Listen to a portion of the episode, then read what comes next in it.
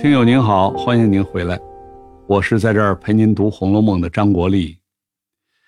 这一回啊，薛蟠出门做生意，他的小妾香菱就自由喽。于是呢，香菱跟着宝钗搬进了大观园住，他拜黛玉为师，学习作诗。林黛玉先跟他讲了一些作诗的起承转合的道理。起承转合什么意思呢？这个是写律诗的层次结构。律诗有四联儿，第一联儿要破题，叫做起；第二联儿承接第一联儿的意思，叫做承；那么第三联儿相比第二联儿呢，意思要有所变化，叫做转；第四联儿结束整首诗，叫做合。当然，这只是一个粗略的章法，具体写诗的时候不会这么教条主义，会有很多微妙的变化。听黛玉讲了很多，香菱也说自己以前看过些“一三五不论”啊，“二四六分明”的说法。这句又是什么意思呢？这个呀是写律诗的规矩，写律诗对每个字的平仄都是有要求的。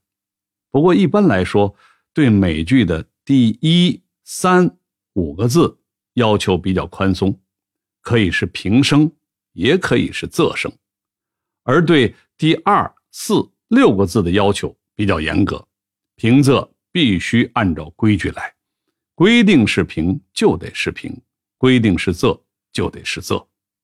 黛玉还给香菱开了一些书目，让她先读《王摩诘全集》，再读。李青莲的诗集，王摩诘指的是唐代大诗人王维，王维字摩诘。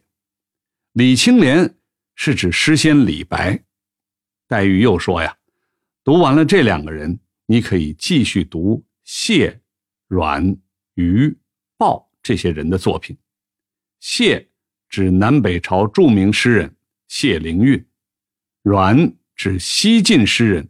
竹林七贤之一的阮籍，余是北朝诗人余信，鲍是南朝诗人鲍照。讲了作诗的基本规律，又开了书单。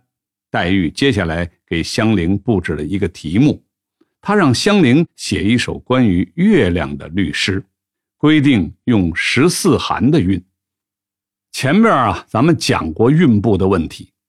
清代人写诗一般用平水韵，十四寒这个韵呢是平水韵上平声的第十四个韵部。